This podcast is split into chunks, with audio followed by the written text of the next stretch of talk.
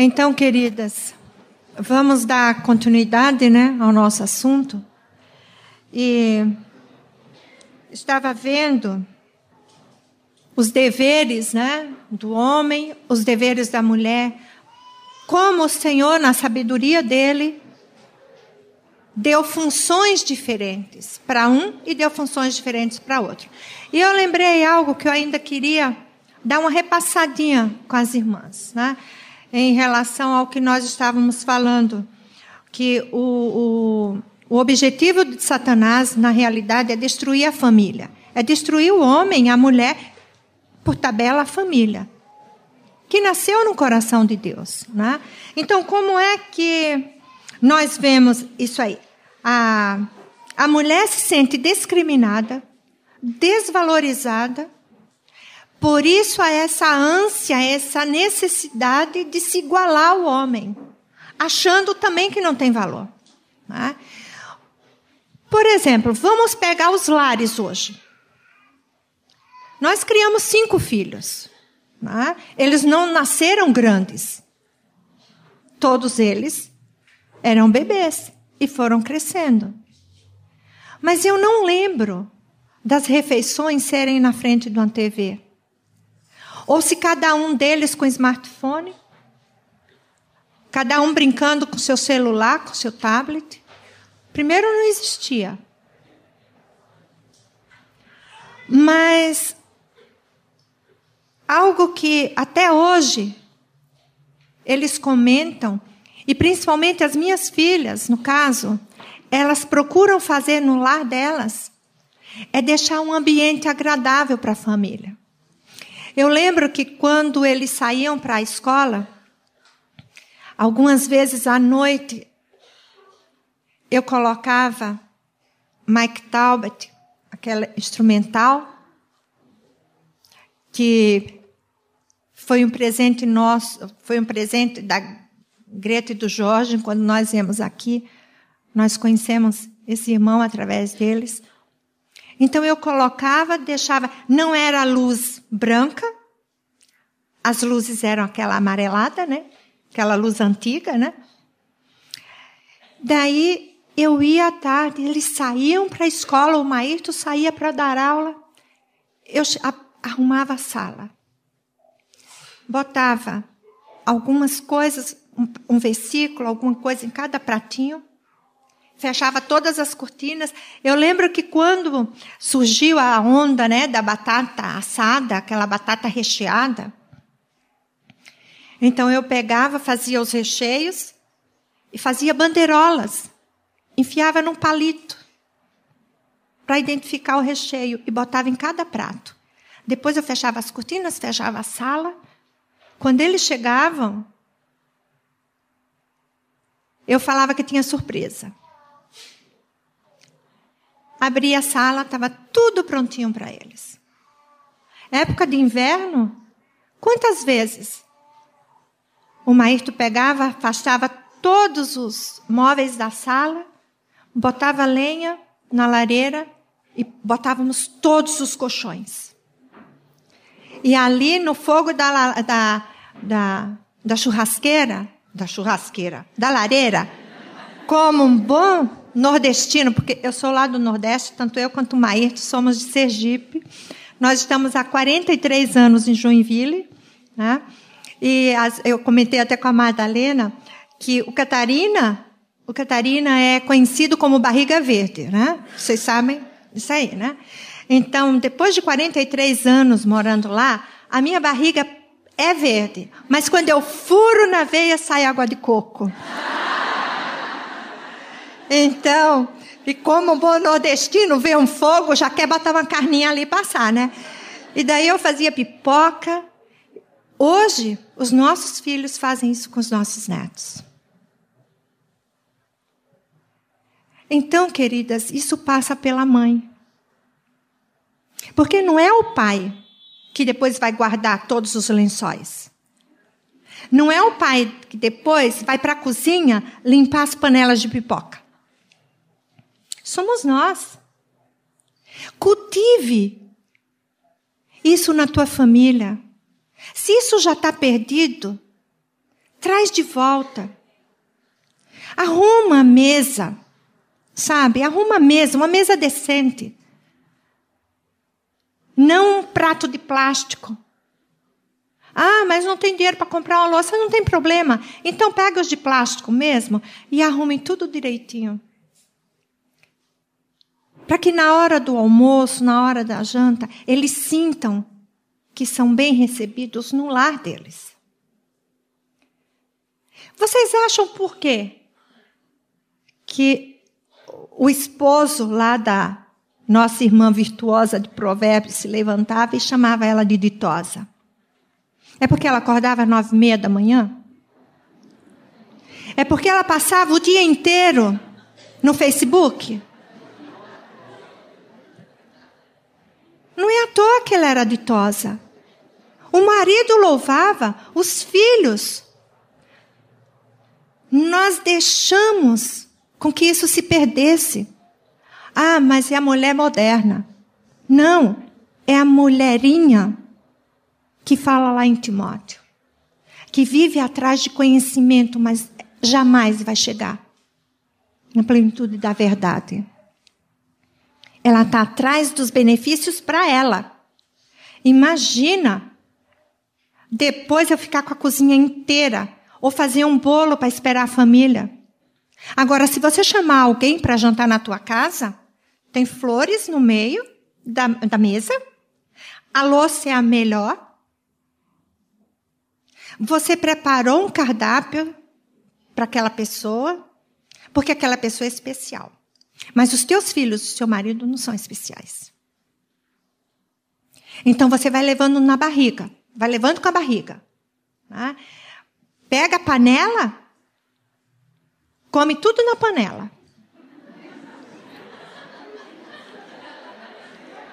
Para não botar um pirex na mesa, porque depois você vai ter que lavar. Diarista hoje está caro, vai sobrar para mim. Vocês estão compreendendo a seriedade? É ou não é o nosso dia a dia isso? É ou não é a nossa vida? Seja casada, seja viúva, seja solteira. Eu não sei quantas aqui se lembram do Itamar e da Selma. O Itamar foi um dos primeiros, junto com Moisés Moraes. Depois eles foram embora para o governador Valadares e depois vieram morar em Joinville, onde ele faleceu.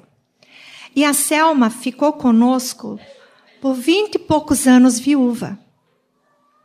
E um dia, eu cheguei na casa da Selma sem avisar, uma tarde, ela estava sentada à mesa. Eu perguntei: Você vai receber alguém? Ela falou: Não, eu mereço ter uma mesa arrumada. Eu olhei, estava impecável. Impecável. Os talheres arrumados na posição, um guardanapo. Ela era viúva. Ela podia pegar uma caneca e comer na pia. Tacar um, um pedaço de presunto no pão, ficar na pia comendo para não sujar. Ela arrumou. Ela falou: Eu e o meu Senhor. E aquilo me marcou. E eu falei, Senhor, eu quero isso para minha vida. Eu quero dar o meu melhor para minha família. Então, às vezes, as irmãs lá em Joinville já me conhecem, porque nós temos algumas. Eu tenho netas aqui, né? Algumas netas que vocês, teus meninos foram para lá e trouxeram minhas netas para cá. Né? Então, eu tenho aí a Bianca, a Camila, a Vanessa, a Flávia. Né? E elas me conhecem. O que eu muitas vezes falo para as irmãs. Né? Tratem bem o seu filho, trata bem o seu esposo, sirva do melhor. De que, que adianta você servir o melhor para os outros? E depois chegar a se levantar e falar algo que você não vive? Que testemunho você vai ter? Então, queridas, nós vimos as mulheres que se levantaram nos séculos passados trazendo um espírito, trazendo uma missão específica para destruir o lar e a família, para acabar, na realidade, com o plano de Deus para a mulher. Né? Aí vocês dizem assim: ah, não, mas então esse espírito aí só começou ali em Beth Friedan, na Simone de Beauvoir. Não. Esse espírito já existia muito antes que elas existissem. Esse espírito é de longas datas, né? É o mesmo espírito que atuou, sabe em quem? Em Jezabel. Esse espírito, ele não tem sexo. É um espírito. Agora, por que, que ele ficou conhecido? Não é espírito de Jezabel. É espírito que atuou em Jezabel. Porque ela deu autoridade para ele.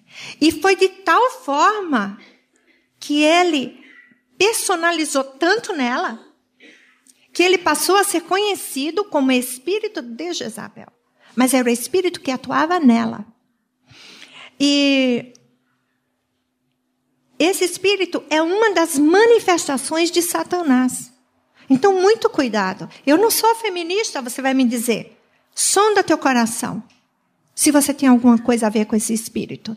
Se você tem agido, atuado de certas formas, certas atitudes, porque você é a mulher moderna do século 21, vigia teu coração. Porque você pode, pode não, porque você está sendo enganada. E quando eu estava para ministrar, em 2017, lá com, na, na, com a congregação, lá com as, as irmãs, o, naquela semana, nós, o Maíto teve que viajar, que ele estava fazendo uma reforma na casa na praia, num banheiro. Eu fiquei sozinha, eu e a Lia. E eu aproveitei o tempo ali que eu estava sozinha, né? E comecei a estar diante do Senhor, procurando. E naquela noite eu tive um sonho. E eu vi, no meu sonho tinha uma rua de calçamento, não era asfalto, era de pedras. Uma multidão de um lado, uma multidão do outro. Era uma rua relativamente estreita, não era larga. E de repente, quando eu olhei, vinha um carro, um carro muito antigo, um carro preto, muito antigo. E ele vinha e o povo acenava. O povo assim, homens e mulheres, deliravam, sabe? Via o carro e abanavam e e eu olhando aquilo lá, eu achei muito estranho.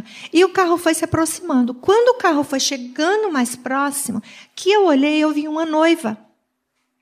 Só que não eram essas noivas nossas atua atuais, né? A roupa dela era uma noiva antiga.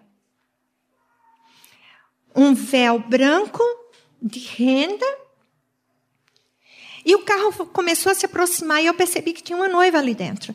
E ela estava com a mão impostas, com as mãos impostas ao povo.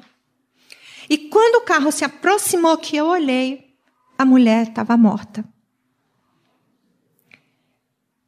Não era um cadáver. Não era osso. Era um defunto, tipo mumificado. E quando eu olhei, eu gritava: vocês não percebem que ela está morta? E ninguém me ouvia. E eu acordei apavorada, né? O Maíto não estava em casa. E eu comecei a orar. Eu falei: Senhor, o que é isso? Ele falou: o espírito de Jezabel sendo aclamado até os dias de hoje. Então, querida, no momento que você dá vazão a esse espírito terrível, que você quer tomar o lugar do homem, que você quer ser maior ou se igualar, nem igualar ninguém quer mais. Você quer ser superior. Simplesmente você está dando lugar, dando autoridade, passe livre, para que esse espírito que atuou em Jezabel que hoje atua nas feministas é o mesmo espírito. Então vigia como tem sido a tua vida. Seja solteira, casada, viúva. Vigia, Porque ele não escolhe a sua presa de qualquer jeito. Ele coloca a armadilha. Vocês já viram como que põe a armadilha? Põe a isca. E põe placa dizendo aqui é armadilha? Não põe. Ao contrário. O laço é escondido. Mas a isca está lá. E no momento que você vai, o laço te pega. E você está presa. Você está comprometida com esse mundo que está aí fora. Com a doutrina desse espírito que atuava em Jezabel. E a mensagem desse espírito é: a mulher é mais importante do que o homem. Então, temos que vigiar.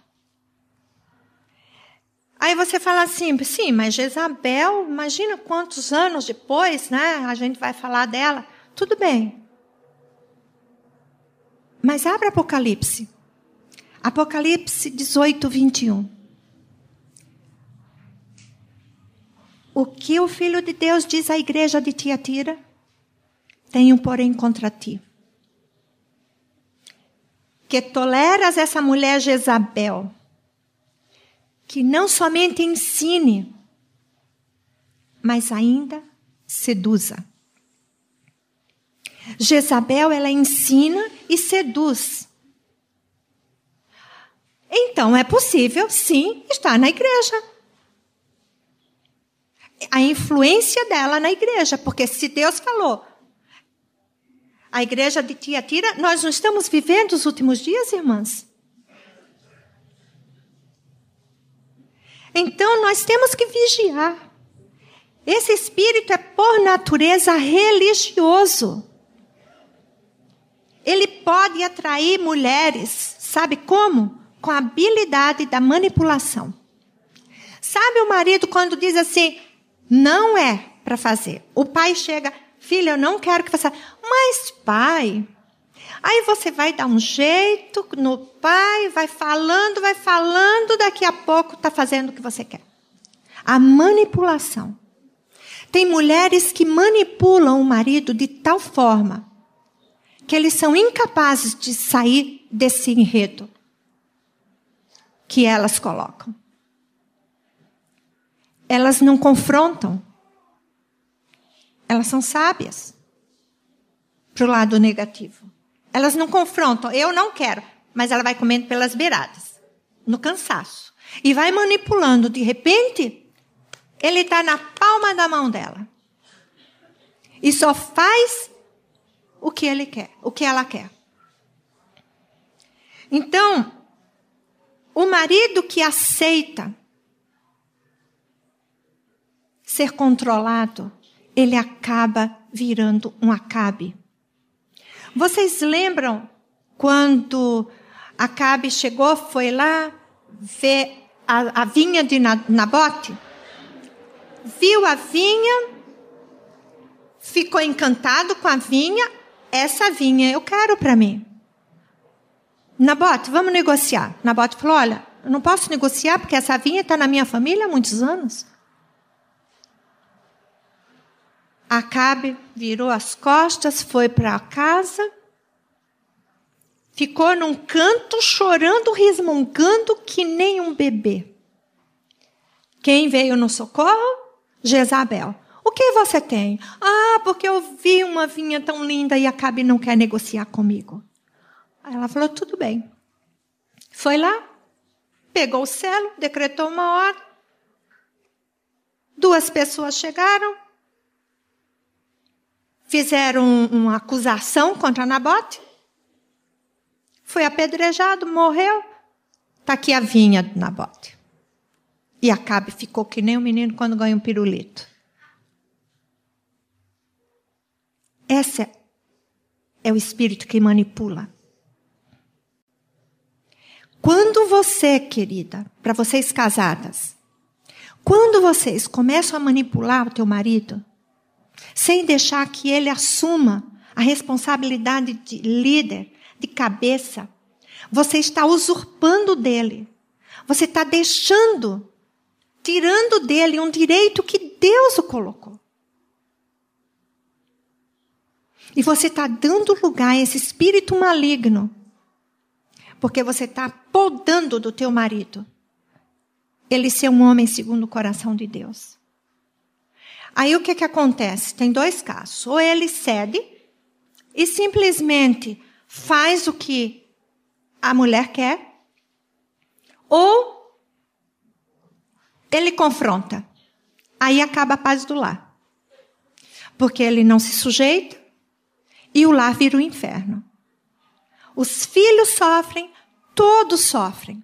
Simplesmente porque a mulher deixou de ter a visão do plano de Deus para ela. Porque ela abdicou daquilo que Deus quer para ela, da bênção que Deus tem para ela como mulher. Então, querida, a igreja em muitos lugares está se adequando ao mundo de tal forma que isso agora é natural. Você falar de submissão, aqui temos o quê? 500, 500 e poucas mulheres. Falar de submissão no auditório desse, você está sujeita a ser apedrejada se você for falar isso no mundo. E mesmo na igreja, muitas não concordam. Porque a imagem é: eu não vou ser capacho de homem. A expressão é: eu não vou deixar ninguém me governar. E essa é a linguagem lá do início, quando Satanás falou: Eu sou, eu serei igual a Deus. E ele também não se sujeitou. Não ignore o poder de persuasão de Satanás. Aí você pode dizer assim: ah, mas eu não caio nessa. Você já caiu. Não é eu não caio. Você já caiu. Porque no momento que passa pela tua cabeça, que homem nenhum vai mandar em você, o teu pé já caiu na armadilha e o laço já se fechou. Então, um dos ensinos desse espírito é supervalorizar a vontade. O objetivo é fazer o cristão amar e idolatrar a sua vontade acima da vontade de Deus. Então, muitas vezes, Muitas vezes, o que você quer vale muito mais do que Deus tem para você. Não, eu quero é seguir uma carreira, quero ter o meu carro, quero ter o meu apartamento. Hoje em dia, já vemos isso em Joinville, que até anos atrás não via, ficando comum o fato de que a a menina, o rapaz, né? Começa curso universitário, já procura um apartamento para morar sozinho. Os pais na mesma cidade. No mesmo bairro. Mas tem que ter a independência deles. Nós dizíamos, o Maíto sempre falava assim: da nossa casa só sai casado. A menos que você vá estudar em outra cidade. Mas na mesma cidade, às vezes no mesmo bairro. Mas você tem que ter a, sua independência. A menina com 20, 21 anos, os pais alugam um apartamento porque ela tem que ter a independência dela. Então, o mundo pensa dessa forma. Isso vai sendo trazido para a igreja como algo comum, como algo verdadeiro e mais ainda como algo moderno. E nós vamos engolindo e nos adaptando, nos moldando. O espírito que atuou em Jezabel atua dando uma falsa noção de liberdade. Gera escravidão. No fundo, no fundo, nenhuma mulher Ainda não conheci nenhuma que se diz independente, lá no fundo, no fundo, ela seja feliz. Porque ela está fora do padrão de Deus. Ela queria mais, lá no fundo, é que alguém pegasse ela e cuidasse dela. Lá no fundo, ela queria que alguém assumisse as suas contas, que ajudasse a cuidar dos seus filhos. Porque não foi assim que o Senhor nos fez. Mas é século 21, você tem que se modernizar. E você acha que a Bíblia está sendo muito severa, fora de tempo, ultrapassada, e você tem que se modernizar. E você vai entrando, dando vazão a esse espírito maligno atuar através da tua vida. A vontade da mulher, nós temos vontade? Lógico que nós temos. Mas qual é a tua vontade? É fazer a sua vontade ou fazer a vontade do Senhor? Irmãs, vocês já pensaram que o próprio Jesus não fez a vontade dele? Diante de uma cruz, lá no Getsemane, as gotas de suor transformadas em sangue. Imagine a agonia dele, porque ele era homem naquele momento também. Ele sabia, ele sofreu a agonia que ele sabia que morrer ia trazer para ele. E mais ainda, na cruz, levando todo o pecado da humanidade. E o que é que ele falou? O que é que ele falou? Meu pai, se possível, passa de mim esse cálice. Todavia, não seja como eu quero, mas como tu queres. Mas nós não. Nós não aceitamos isso. Nós queremos que a nossa vontade seja feita, independente de quem venha sofrer. Filhos sendo criados pelo Google. Os pais não têm mais valor. Tempos atrás eu estava ministrando lá com, com as irmãs, eu falei: Você sabe o que mais dói numa mãe ou numa sogra? Quando elas se sentem inúteis. É sucata. Mãe e sogra viraram sucata. Porque agora tem o Google. Você quer fazer a primeira sopinha? Você não chama tua sogra, se ela estiver por perto. Não liga para tua mãe, você vai para o Google. Teve uma dor de ouvido? Você vai para o Google. Ou vai para o pediatra. O pediatra diz assim: não dá nem sal nem açúcar. Até um ano, um ano e pouco.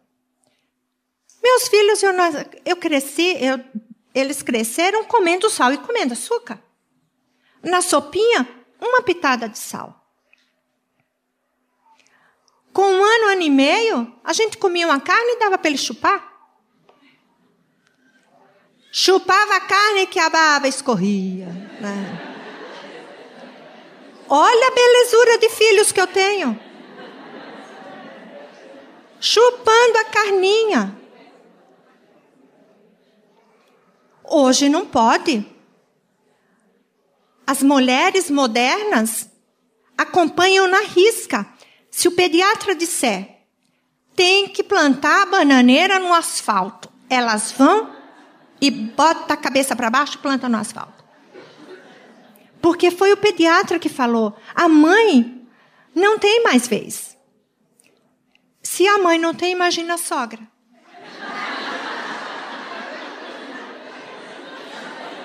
Coitada da sogra. Virou sucata da sucata.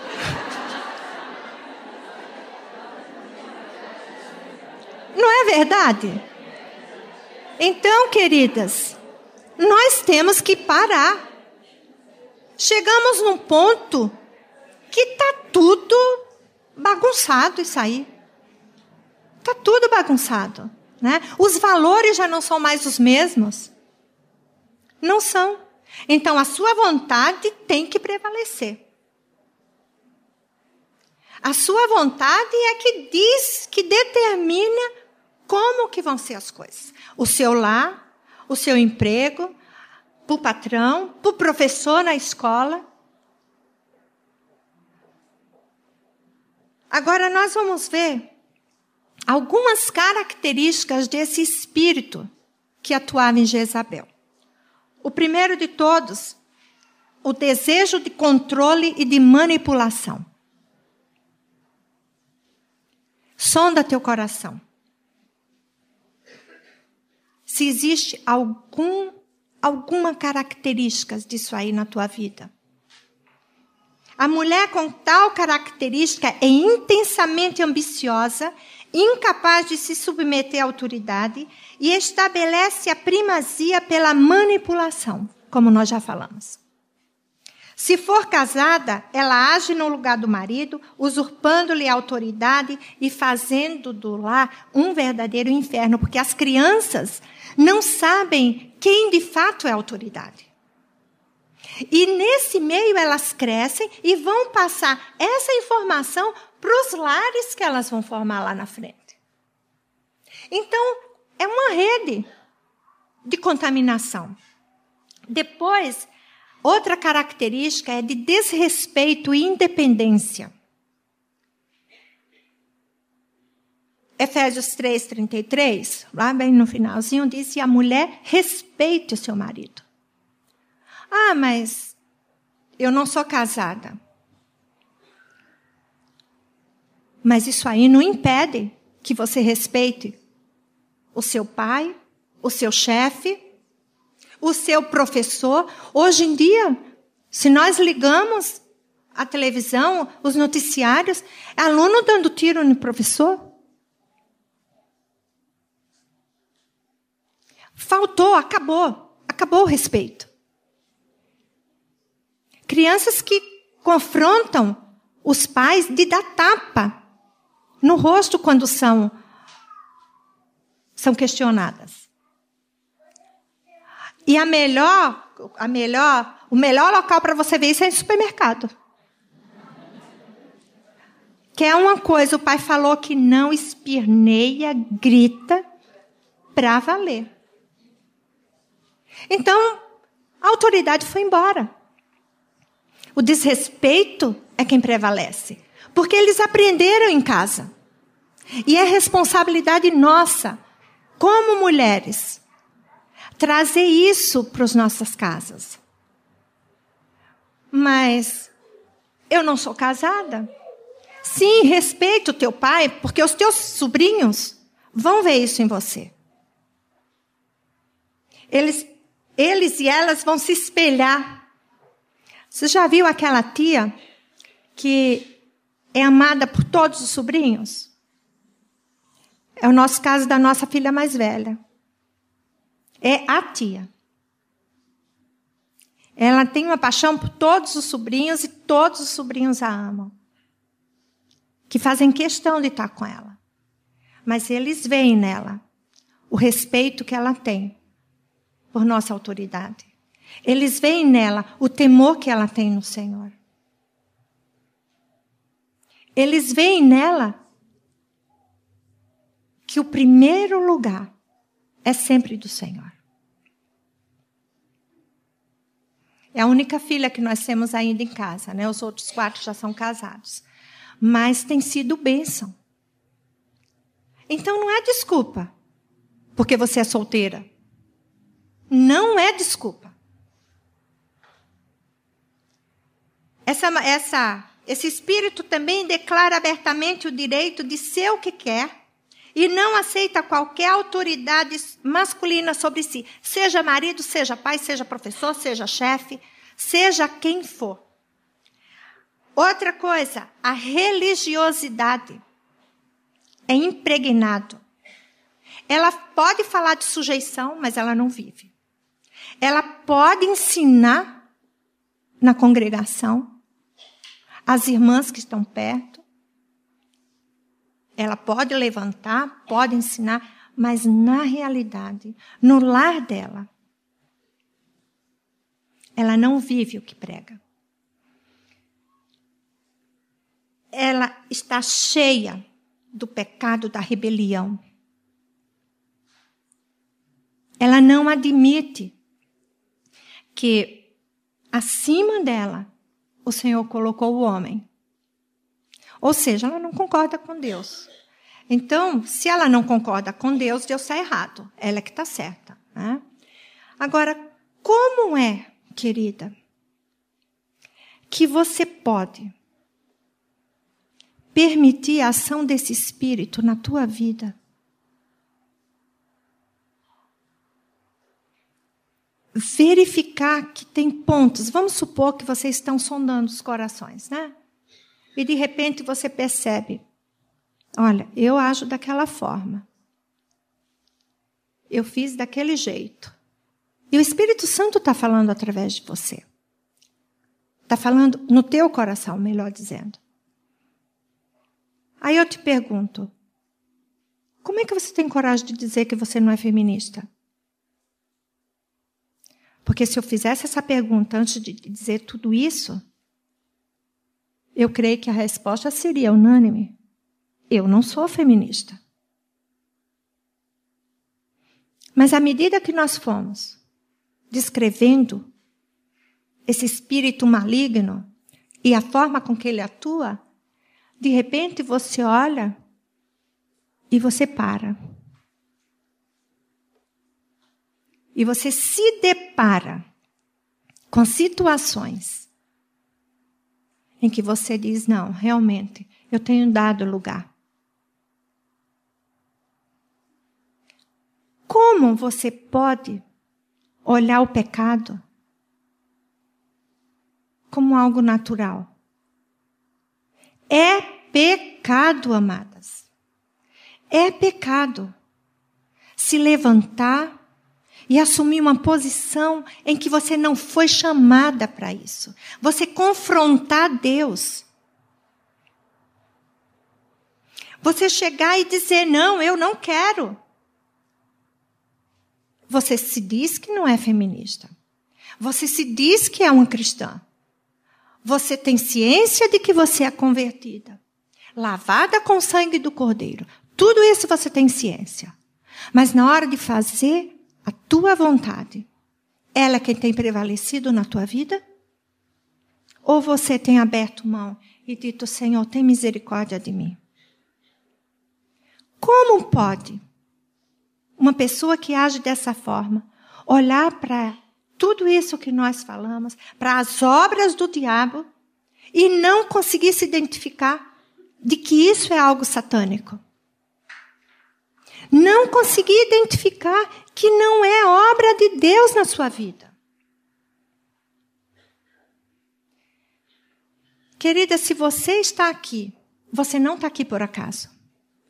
Quantas vezes eu orei me preparando para esse momento, eu falei, Senhor, leve cada uma que está no teu coração.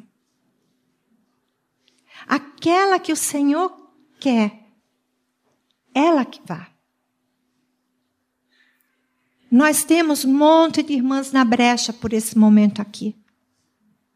Várias irmãs estão na brecha, lá em Joinville.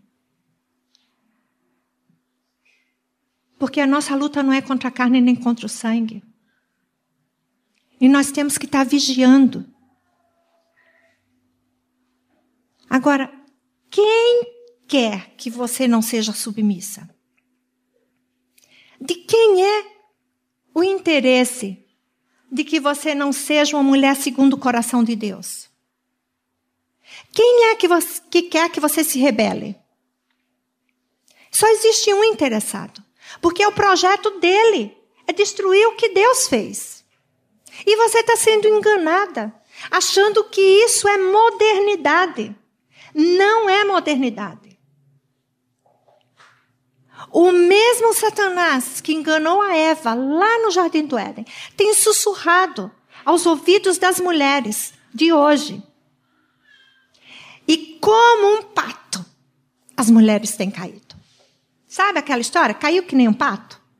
Caiu que nem um pato? É exatamente isso. Não tem discernido os ardis dele. A palavra diz assim: que errais porque não conheceis as Escrituras. Mas sabe o que é que mais me dói? É quando nós que conhecemos persistimos no mesmo erro. Nós que dizemos que temos o Senhor, nós que oramos, que ministramos o louvor, nós que chegamos, muitas vezes falamos do Senhor onde trabalhamos, mas a nossa vida não condiz com aquilo que nós pregamos. Não condiz com aquilo que nós vivemos. Você fala, mas não vive.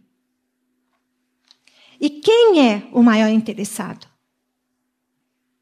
Quando você dá essas brechas, esse espírito que atuava em Jezabel, você está dando uma carta branca para ele. Você está dando, você está abrindo uma brecha. Ah, mas não tem nada a ver, gente. Eu fazer isso ou fazer aquilo, ah, todo mundo faz.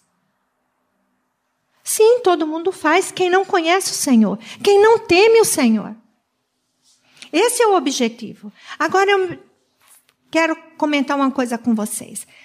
A Jezabel tinha uma filha, a Thalia. Ela viu a mãe agir. Ela foi discipulada pela mãe. Ela viu todo o testemunho da mãe. Ela se tornou como a mãe. Querida, como é que você quer ser lembrada?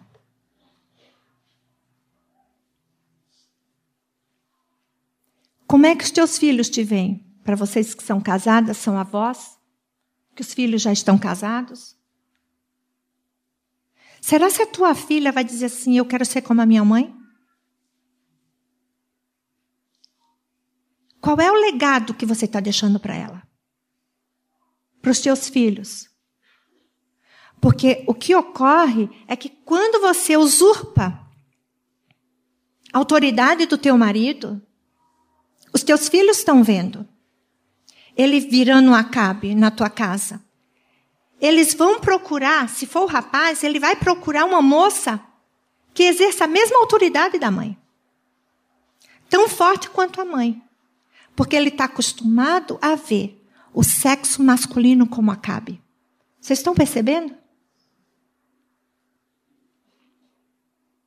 E a menina? A menina vai simplesmente exercer o que ela aprendeu da mãe. A mãe é quem manda. A mãe é que canta de galo. O pai sempre na moita. Ela vai procurar alguém que saia da moita? De jeito nenhum, ela vai procurar alguém que fique na moita, que nem o pai dela, porque é referência. Qual é a referência que os teus filhos têm de você? Para as que têm filhos. Agora, qual é a referência que você, solteira, tem da tua mãe? Se ela exerce autoridade, rebente com essa cadeia. Rebente. Eu não quero. Porque o Senhor tem um plano para a minha vida. Eu quero honrar o nome do meu Senhor. Eu não quero herdar o que a minha mãe fez. O espírito que atuava através dela. E eu não estou me referindo a lares que não conhecem o Senhor. Eu estou me referindo a lares cristãos. Aonde o marido chega e diz assim: Eu sou um acabe. Como eu ouvi ainda esses dias. Eu comentando, nós estamos sentados, todos conversando, e ele simplesmente falou: Eu sou um acabe.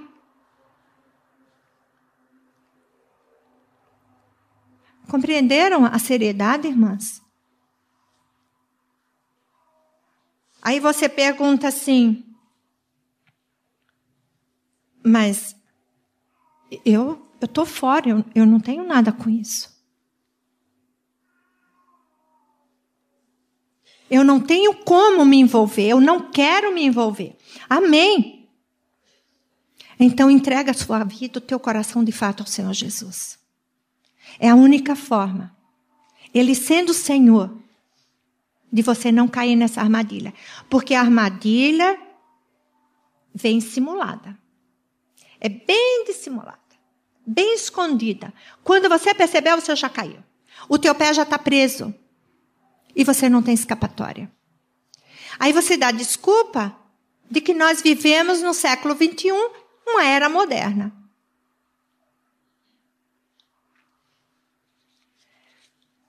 O Spurgeon fala, falou, eu peguei uma frase dele, inclusive eu botei no espelho do nosso banheiro, de um dos banheiros lá de casa, né? Até foi interessante, eu, eu, coloquei, eu gosto muito de, de escrever nos espelhos. Né? É um hábito que eu aprendi muitos anos atrás, quando eu tive uma depressão muito forte. E o Senhor me deu, eu me vi assim, como Jerusalém, os muros caídos, em cinzas. E eu pedi, Senhor, reconstrói. E Ele foi me dando tijolinho por tijolinho. E cada tijolinho era um versículo. Então eu pregava na pia, pregava na geladeira, escrevia nos banheiros, né, nos espelhos e memorizava até que os muros foram erguidos novamente.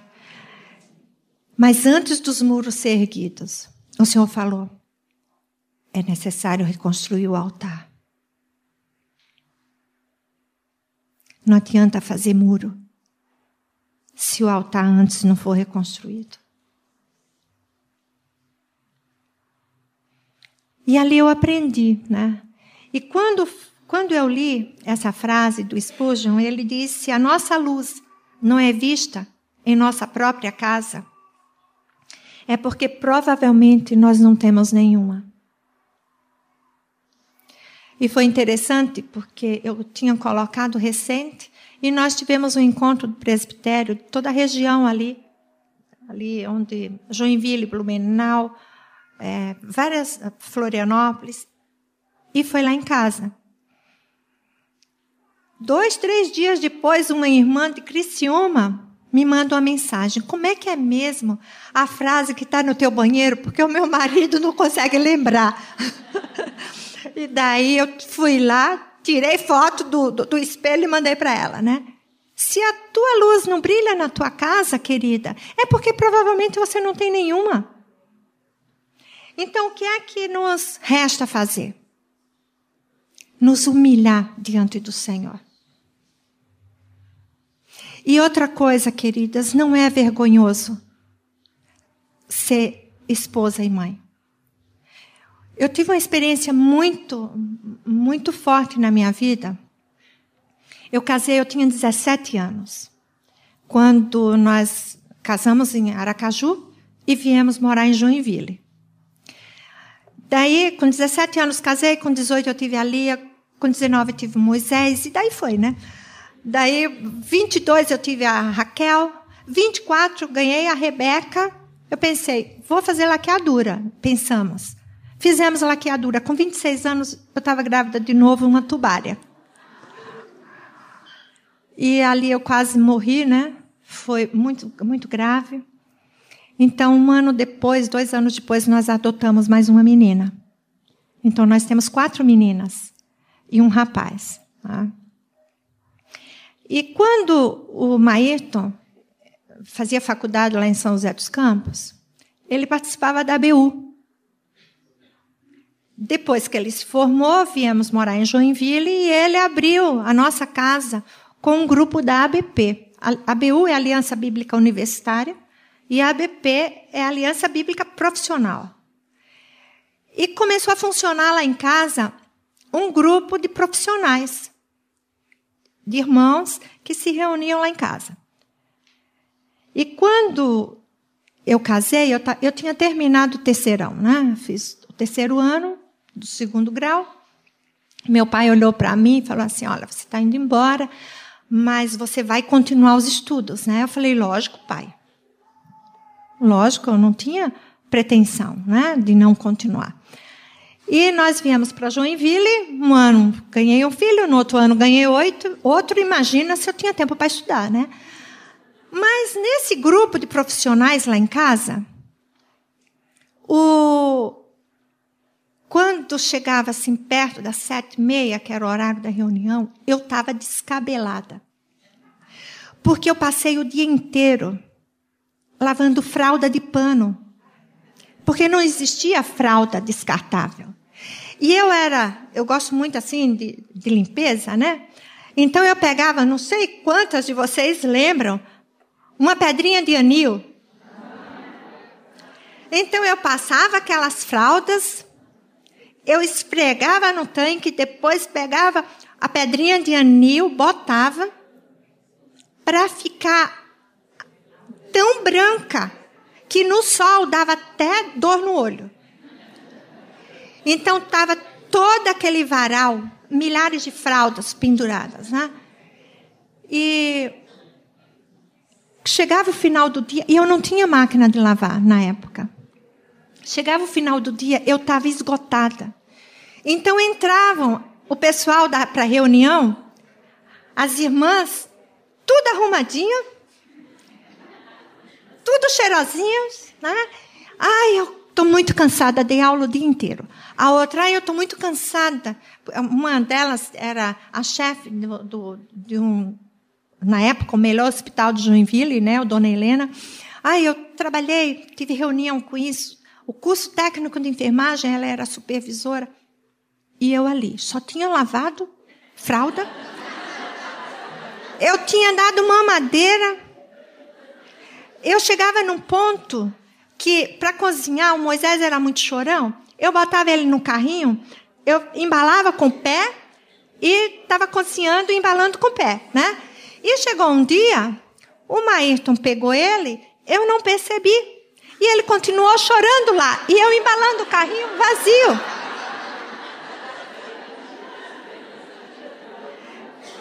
Esse era meu dia a dia.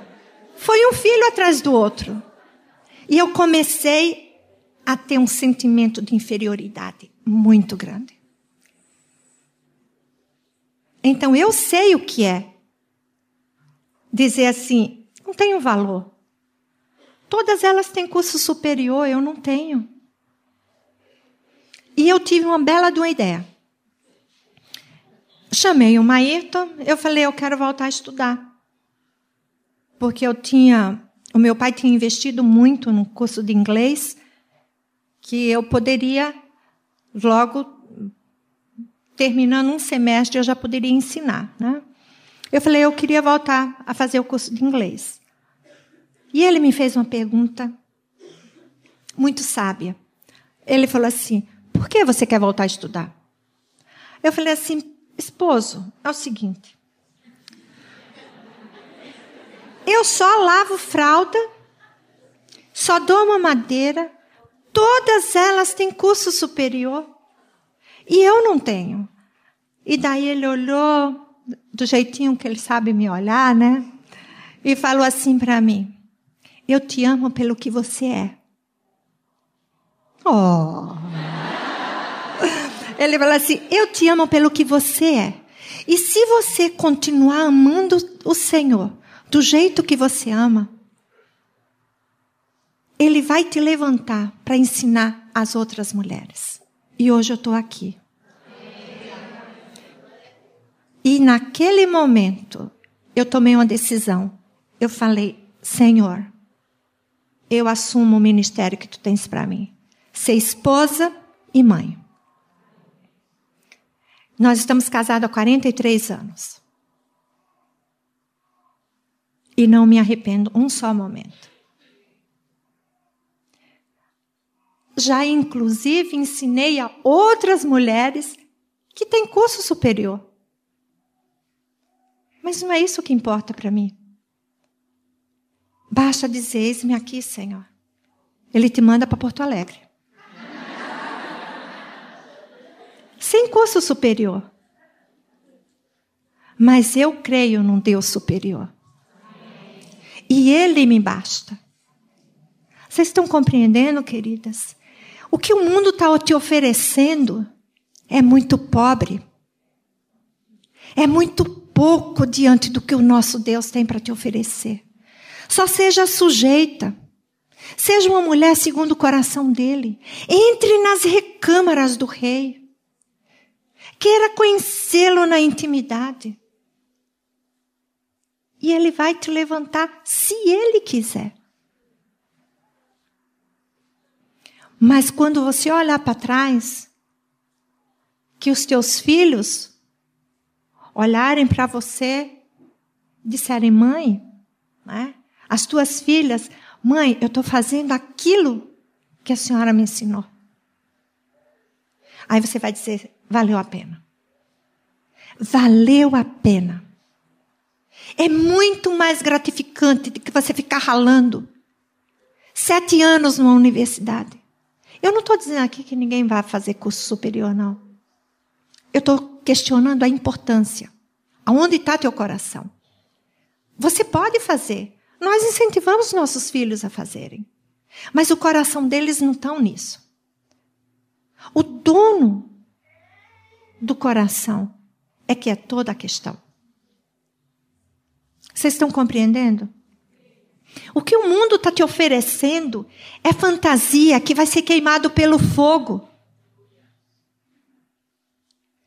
vai ser simplesmente detonado.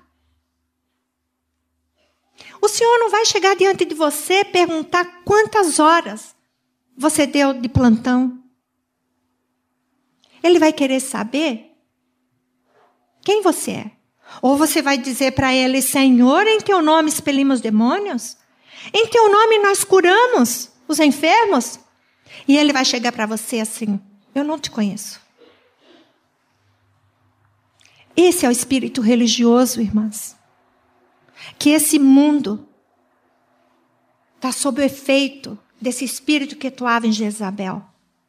Um espírito de engano. Que no fundo, no fundo, ele quer te prender. Ele quer te escravizar. Porque quando teu pé cair no laço, ele puxa. E somente a misericórdia do Senhor. Quando você se arrepender. Aí o Senhor vem do teu socorro. Então, qual é o exemplo que você quer deixar? Na tua parentela? Na própria igreja? Ali onde você congrega? As irmãs olham para você e veem mundo? Você sendo uma irmã mais velha, tem adotado as normas do mundo? elas vão te seguir. Se você for uma mulher piedosa, esse nome nem existe mais.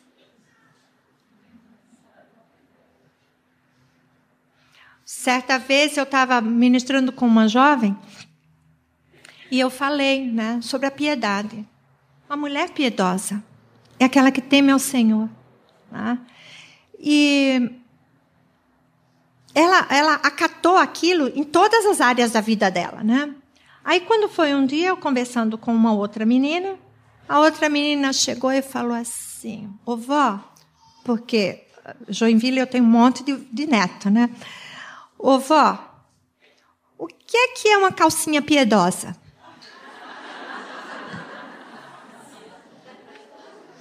Eu falei: onde você ouviu essa expressão? Não, é a fulana de tal disse que a roupa tem que ser de uma mulher piedosa. Eu queria saber o que, que é. Agora vai eu dizer para ela o que era uma calcinha piedosa. Mas é o exemplo que vai passando de uma para outra. Aquela uma que conversou comigo, que eu estava falando sobre ser uma mulher piedosa, ter um coração diante do Senhor, ela já foi falar para outra. Mas falou de uma forma que a outra nem entendeu e correu para mim. Então, amadas, qual o exemplo que nós queremos deixar? Né? Qual o exemplo que as irmãs tão, têm visto em nós? E não precisa ser esposo do, de um dos presbíteros. Você é mais velha. Tânia, mais velha. Vocês, mais velhas, qual exemplo que vocês estão deixando para outra geração? é de uma mulher que teme ao Senhor? Ou vocês têm deixado o exemplo que a Jezabel deixou para a filha? Que seguiu exatamente como foi ensinada, né?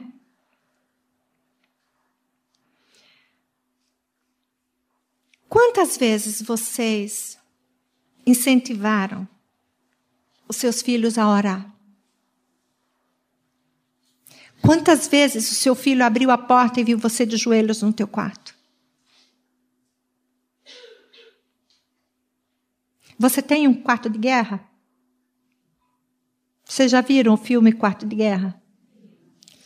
Você tem um quartinho de guerra? É interessante que quando nós vamos para a praia, para a temporada, para descansar um pouco no verão, a família toda vai junto. Então vocês imaginem uma casa cheia de criança.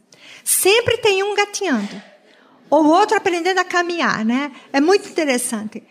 E com a casa cheia de gente, eu não tenho meu cantinho de guerra. Sabe onde que eu fiz um? No banheiro.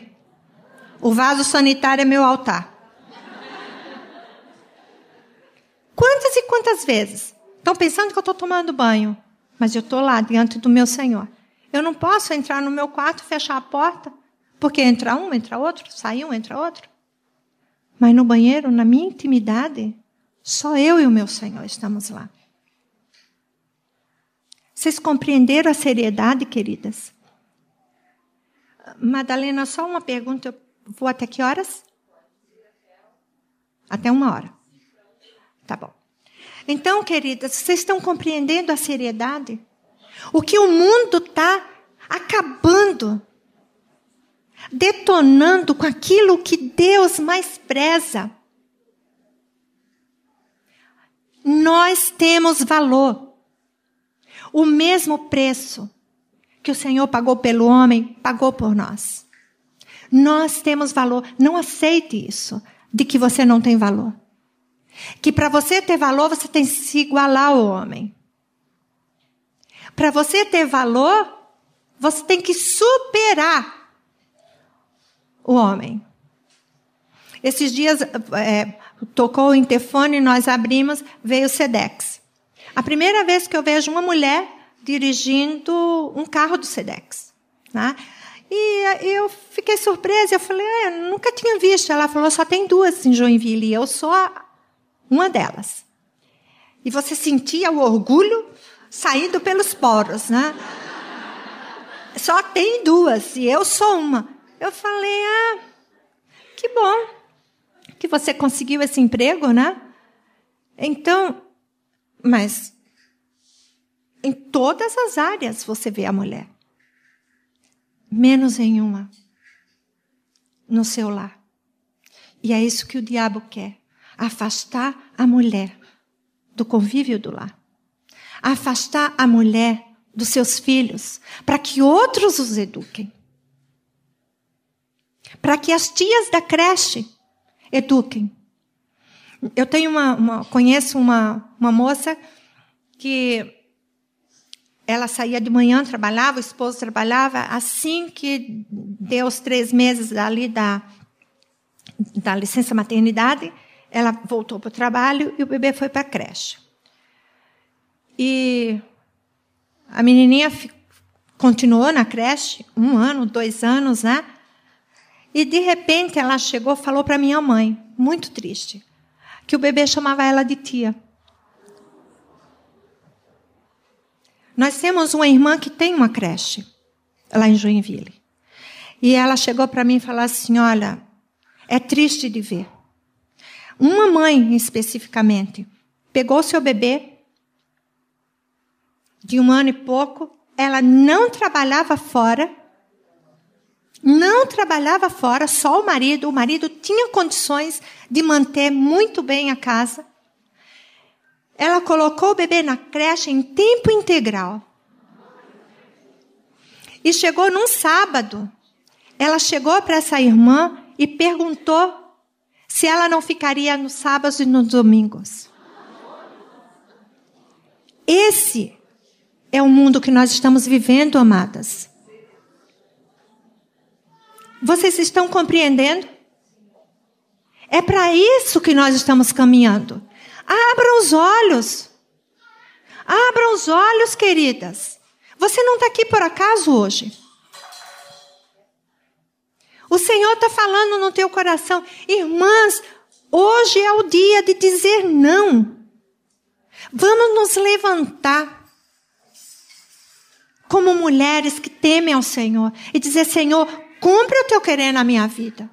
Chega de eu querer cumprir. Eu não quero mais isso. Os filhos sendo terceirizados. A educação, você não sabe nem o que é que estão aprendendo. Nem o que você. Você não tem tempo nem de saber o que é que eles estão aprendendo. Porque quando você chega, você já está cansada. Você passou a tarde inteira no Facebook? Aí eu te faço uma pergunta. Quando você chegar em casa, se sente e olha os teus joelhos. Vê se tem algum calo. Eu estava lendo a história de um, de um irmão, um puritano, e ele disse que naquela época estavam perseguindo, né? Os cristãos ali estavam matando. E um deles, eles pegaram ganchos e furavam na pele os ganchos, né? Para tortura, para que ele negasse o Senhor. E eles tentaram enfiar nos joelhos para erguer. Ele tinha calos, porque ele orava horas e horas de joelhos diante do Senhor. E eles tiveram que procurar outro lugar, porque o gancho não entrava. Dá uma olhadinha nos teus joelhos. Se tem algum calo. Quanto tempo você tem passado diante do Senhor? Agora, depois, dá uma olhadinha nos teus dedos. Quanto tempo você tem passado digitando? no celular.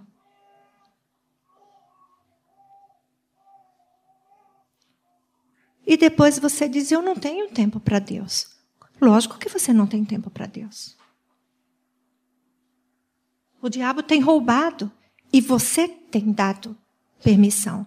Você tem autorizado esse espírito que atuava em Jezabel atuar através da tua vida. comprometendo a tua vida com Deus, a vida dos teus filhos, a vida da tua casa, a vida na congregação, porque você não sabe com quem você está lidando. Você acha que tudo é normal. É modernidade.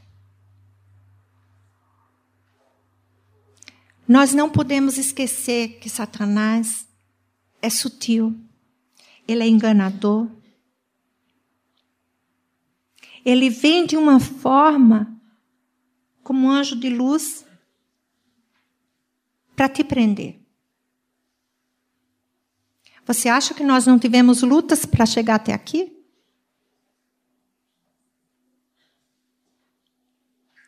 Porque ele sabia o tema que a gente ia tratar.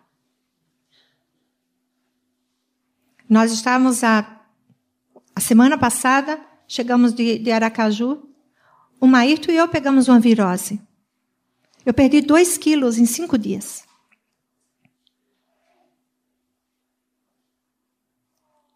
Então, queridas, não é à toa que nós estamos aqui.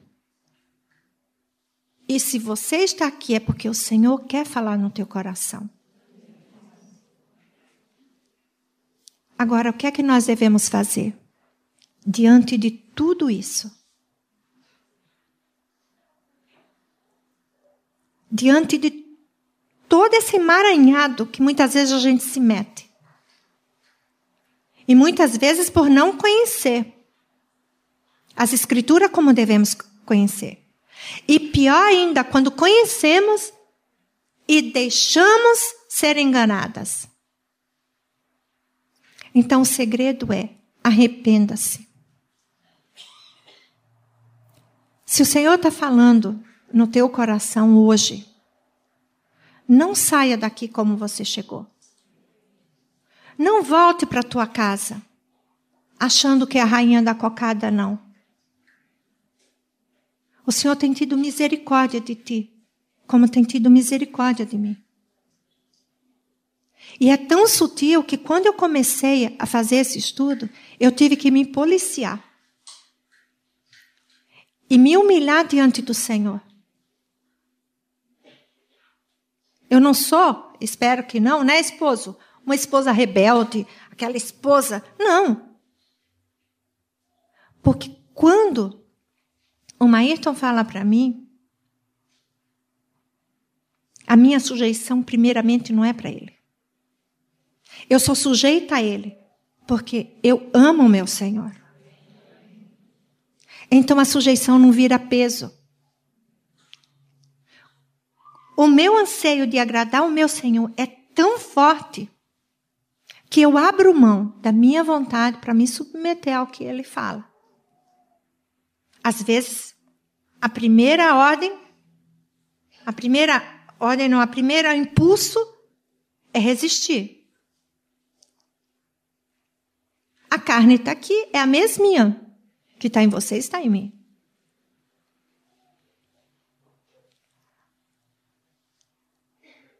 Aí alguém diz assim: ah, mas é que eu não sou santa. Eu sou santa. Uma santa que estou sujeita a pecar. Essa é a diferença. Eu sou santa, sou separada para o meu Senhor, porque eu sei a quem eu pertenço. Então, é nesse contexto que eu me sujeito. É nesse contexto que eu digo não a esse espírito de Jezabel, de que a mulher é superior ao homem. É nesse contexto que eu digo não. Porque eu sei quem tenho crido. Eu sei o plano dele para mim. Eu sei o que ele quer de mim, o que ele espera de mim. Irmãs, muitas vezes eu não consigo satisfazê-lo. Muitas vezes eu não consigo. E eu me humilho diante dele, Senhor, eu não consigo. Mas Espírito Santo, tu estás em mim, tu habitas em mim. E na tua força eu vou conseguir chegar lá. E vocês acreditam que Ele é tão paciente comigo? Tão paciente. A misericórdia dele não tem fim. A tal ponto que ele ainda não me consumiu. Então, se eu estou aqui, é pela graça, queridas. Eu sou igualzinha a vocês. Me irrito, espirneio, mas quando eu estou assim, eu miro o meu Senhor. E Ele é mais importante do que a minha vontade. Então, queridas, no encontro da tarde, eu vou passar para vocês o antídoto.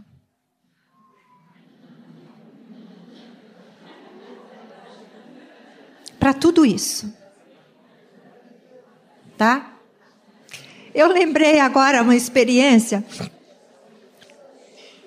Eu lembrei que eu cheguei na casa da minha mãe um tempo atrás, né? E eu entrei, ela estava vendo uma, um culto de uma certa denominação, e ali era um encontro de mulheres. E eu achei interessante, porque aquele auditório lá estava lotado em cima embaixo. Mas quando eu prestei atenção, todas estavam com um vidrinho desse tamanho na mão e erguida-se.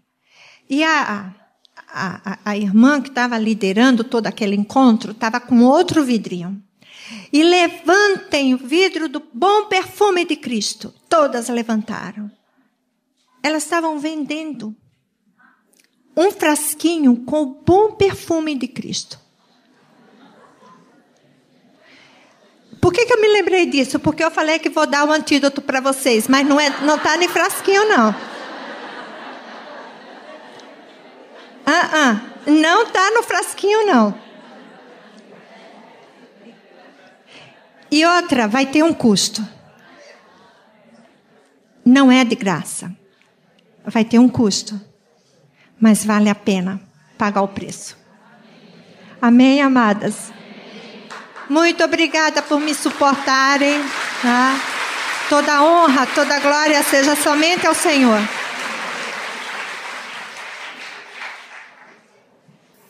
Eu estava ali atrás e o Senhor me lembrou a minha mãe. Minha mãe hoje tem Parkinson e muitas dificuldades na sua mente. Toda vez que ela a gente conversa com ela, a primeira coisa que ela pergunta é: Como está? Como está a Madalena? A Helena, a Heloísa e o Arthur. Ela diz: Orei por vocês essa semana, muito. E eu sei que é verdade. Porque ela faz isso desde que eu me conheço por gente. Meus pais, quando casaram, eram muito pobres. Meu pai recebia um salário mínimo e minha mãe trabalhava para ajudar em casa. Não podia ter filhos. Ela ficou grávida e teve uma menina que nasceu doente e viveu alguns dias e morreu. E o médico disse: Olha, pode esquecer, você não vai ter mais filhos. E um dia ela orou e disse: Senhor, se me deres um filho, eu vou consagrar para ti. Quando eu nasci, ela, com toda a dificuldade da, deles. Ela deixou de trabalhar investiu na minha vida. Há duas semanas atrás, mais ou menos, eu estava pensando nisso e enquanto eu pensava nessas coisas, o Senhor me deu uma visão onde eu via a minha mãe preparando cinco pães e dois peixes. E Deus me disse: quando Jesus multiplicou os peixes, três pessoas foram essenciais. Jesus, que pegou pouca coisa e alimentou milhares de pessoas. O menino, que deu pouco que tinha.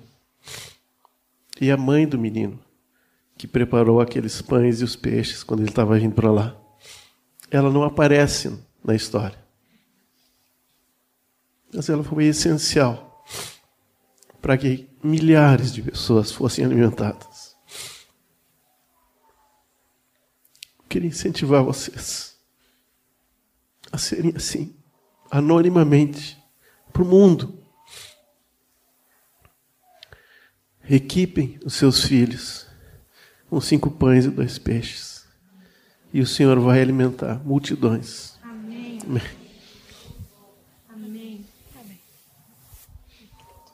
Amém, queridas. Do testemunho também dessa minha sogra, que é uma mãe para mim. É um exemplo para mim. Sempre digo isso. É uma mulher de Deus mesmo. Consagrada ao Senhor. Sempre foi mãe de muitas na congregação. Vó. Hoje ela sofre porque o Parkinson e o início de demência não permitem mais ela atuar na igreja, nem sair de casa quase porque ela cai muito. essa semana falei com ela por telefone, eu animei ela no Senhor, porque o Senhor me colocou no coração de falar para ela que a palavra diz que ele não está esquecido do amor dela, dele para dela para com ele e o serviço dela, porque a palavra diz servistes e ainda servis aos santos. E eu disse, talvez a senhora tenha no coração um sentimento de que não serve para mais nada, né? Eu sei que o diabo faz isso, acusa, né? A palavra de servistes e ainda servis, não porque a senhora pode ir fazer, né? Mas a senhora ainda serve com a sua oração, né? E ela sendo ainda uma mãe na igreja lá em Livramento e ainda na nossa casa, ela continua servindo ao Senhor nas orações que são diárias. E eu sei que todo o exemplo que ela deixou para muitas e principalmente para mim continua, né, atuando e, e gerando vida, né? uma mulher sujeita. Nunca vi a minha sogra erguer a voz para o marido. Ela se rebelar. Teria muitos motivos para se rebelar, no sentido de que não temos motivos, né? Mas no sentido atual, né? Que hoje em dia, por muito pouco, as mulheres se rebelam. Um exemplo mesmo. Quero glorificar o Senhor na vida da minha sogra. Ela pediu para o Senhor uma filha e não uma nora. E o Senhor deu uma filha para ela e uma mãe para mim. É muito difícil, né, irmãs? Eu não ia falar nada agora, mas é, é, a gente foi minada. É, uma, é um trabalho tão sutil. Essa palavra minado, vocês sabem, né? Nas guerras, eles escondiam as minas, explosivos, que ninguém via está caminhando, né? Tanto às vezes a guerra terminou, anos depois, décadas depois, alguém explodido com uma mina que está escondido, né? Eu acho que esse é o trabalho que o diabo faz. Ele minou, ele escondeu minas, ele infiltrou. E a gente recebeu isso desde a nossa infância, por todas as fontes possíveis. E mesmo que a gente não queira isso, mesmo que a gente não concorde com isso, mesmo que a gente ame e tema o Senhor, a nossa mente, o nosso coração está contaminado. E a palavra que o Senhor trouxe hoje, através de uma irmã, é que o Senhor quer nos curar, né? Curar. Trazer saúde onde tem doença. E, infelizmente, existe muita doença no nosso coração e na nossa mente. E muitas vezes tem que vir a luz para a gente saber, né? Esse irmão não sabia, mas estava lá no, bem no interior do cérebro dele um câncer, né? E às vezes está tão escondido que a gente não consegue ver.